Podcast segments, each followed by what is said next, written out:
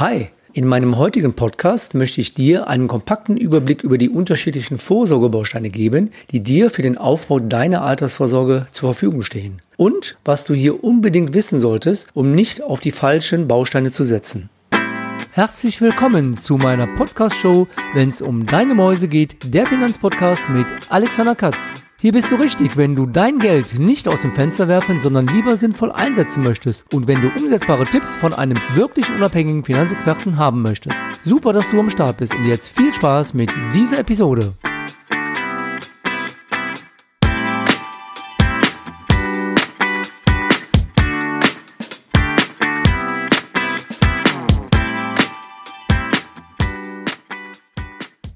Bevor ich in das Thema des heutigen Podcasts einsteige, würde mich interessieren, wie lange sollte für dich eine Podcast-Episode sein, damit es für dich optimal ist zum Zuhören? Es gibt jetzt eine Statistik, dass die durchschnittliche Podcastlänge von 13 Minuten als optimal dargestellt wird. Und was mich auch interessieren würde, über welche App hörst du denn meinen Podcast? Hörst du diesen Podcast über Apple, über Spotify oder über eine andere Podcast-App? Wenn du Lust hast, gib mir doch zu den beiden Punkten ein Feedback. Hier kannst du mir einfach eine Nachricht schicken unter www.alexanderkatz.de slash Kontaktformular. Jetzt steige ich in das eigentliche Thema dieser Podcast-Episode ein.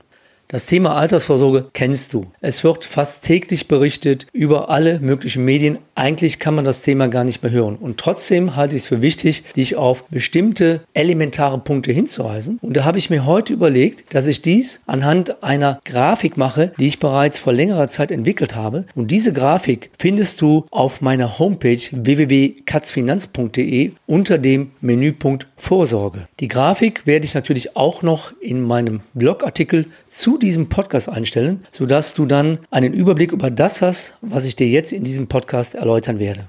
In Deutschland wurde die Altersvorsorge mit dem seit 01.01.2005 gültigen Alterseinkünftegesetz reformiert. Es gibt ein sogenanntes Drei-Schichten- oder auch Drei-Säulen-Modell, dieses Modell enthält insgesamt fünf verschiedene Vorsorgebausteine, die du für deine Altersvorsorge nutzen kannst bzw. teilweise nutzen musst.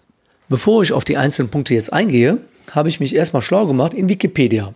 Was bedeutet Altersvorsorge? Wie ist dieser Begriff definiert? Hier steht folgendes. In der Bundesrepublik Deutschland umfasst der Begriff Altersvorsorge die Gesamtheit aller Maßnahmen, die jemand während des Lebens trifft, damit er im Alter oder nach dem Ende seiner Erwerbstätigkeit seinen weiteren Lebensunterhalt bestreiten kann, möglichst ohne Einschränkungen des Lebensstandards.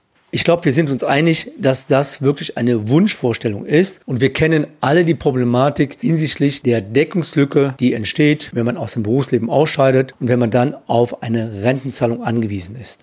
Wie funktioniert denn jetzt das Drei-Säulen- oder Drei-Schichten-Modell? In meiner Grafik habe ich Folgendes gemacht. Ich bin auf die einzelnen Bausteine eingegangen in den drei Schichten und auf der linken Seite der Grafik findest du die Angaben über die steuerliche Förderung in der Ansparphase. Auf der rechten Seite findest du Angaben über die Besteuerung in der Rentenphase. Diese beiden Phasen sind sehr wichtig, damit man überhaupt die Beiträge oder auch die späteren Leistungen aus den einzelnen Schichten miteinander vergleichen kann. Wenn du natürlich hierzu genaue steuerliche Angaben haben möchtest, dann ist immer wichtig, dass du deinen Steuerberater ansprichst, denn ich kann dir hier nur Hinweise geben, aber eine steuerliche Beratung, die verbindlich ist, darf ich nicht treffen.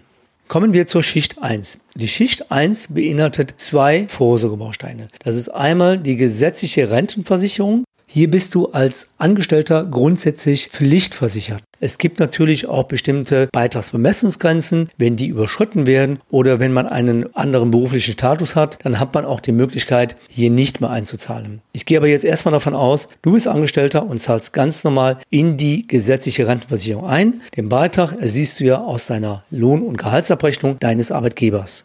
Dann gibt es die sogenannte RUROP oder auch Basisrente genannt. Diese ist primär gedacht für Selbstständige Allerdings gibt es hier verschiedene Einschränkungen, aufgrund dessen ich dieser Produktlösung sehr skeptisch gegenüberstehe.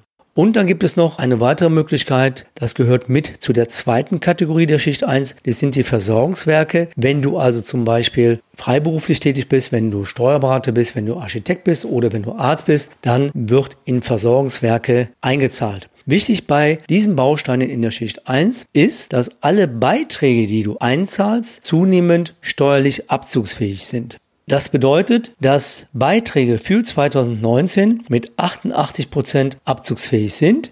Die Abzugsfähigkeit der Beiträge steigt jedes Jahr um 2%, sodass im Jahre 2025 deine Beiträge zu 100 Prozent steuerlich abzugsfähig sein werden.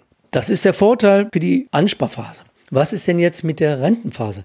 Die Renten daraus sind zunehmend steuerpflichtig. Im Jahre 2019, also wenn du jetzt hier in diesem Jahr in Rente gehen würdest, wären die Renten mit einem Anteil von 78 Prozent steuerpflichtig. Dieser Steuersatz steigt jedes Jahr um 1%, sodass im Jahre 2040 alle Renten, die du aus der Schicht 1 erhältst, zu 100% steuerpflichtig sind. Kommen wir jetzt zur Schicht 2. Die Schicht 2 beinhaltet ebenfalls zwei Vorsorgebausteine, der erste Baustein betrifft die betriebliche Altersvorsorge. Das heißt, wenn man seine Vorsorge über den Arbeitgeber abschließt, da gibt es verschiedene Möglichkeiten. Ich möchte jetzt hier nur auf eine Möglichkeit hinweisen, die den meisten bekannt ist. Das ist nämlich die Direktversicherung. Das heißt, von deinem Bruttogehalt wird direkt ein Betrag abgezogen, der dann in die Vorsorge eingezahlt wird. Daraus steht dir dann zum Rentenalter eine entsprechende Leistung zu. Der zweite Baustein betrifft die Riester-Rente. Ich persönlich bin kein Freund der Riester-Rente, weil es hier eine ganze Menge Einschränkungen gibt, wenn es darum geht, in der späteren Rentenphase Leistungen zu erhalten. Wie sieht jetzt in dieser Schicht 2 die steuerliche Abzugsfähigkeit aus? Auch wieder hier der Unterschied zwischen der Ansparphase und der Rentenphase. In der Ansparphase sind alle Beiträge, die hier geleistet werden, zu 100% abzugsfähig. In der Rentenphase sind alle Rentenzahlungen, die sich hieraus ergeben, zu 100% steuerpflichtig. Das heißt, diese müssen zu dem dann für dich gültigen Steuersatz ganz normal versteuert werden. Beispiel, wenn du eine Rente bekommst von 1000 Euro, du hast einen persönlichen Steuersatz von 25% dann musst du gedanklich bei deiner Planung diese Steuerlast von der Rente abziehen, sodass dir dann noch eine Nettorente von 750 Euro zur Verfügung steht. Kommen wir zu der letzten Schicht, der Schicht 3. Das betrifft die private Vorsorge. Das heißt, du entscheidest, ob du eine private Renten- oder Lebensversicherung machen möchtest, damit du auch damit deine Altersvorsorgebausteine ergänzen kannst, optimieren kannst, wie auch immer. Und hier ist es wichtig, dass die Beiträge für eine Rentenversicherung oder für eine Lebensversicherung immer aus deinen versteuerten Einnahmen erfolgt. Wie sieht es hier mit der Besteuerung in der Rentenphase aus?